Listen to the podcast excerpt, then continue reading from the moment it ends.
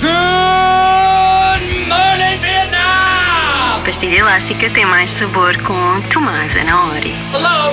Anybody home? Pardon my French, but you're an asshole. Think the fly. Life moves pretty fast. You don't stop and look around once in a while, you could miss it.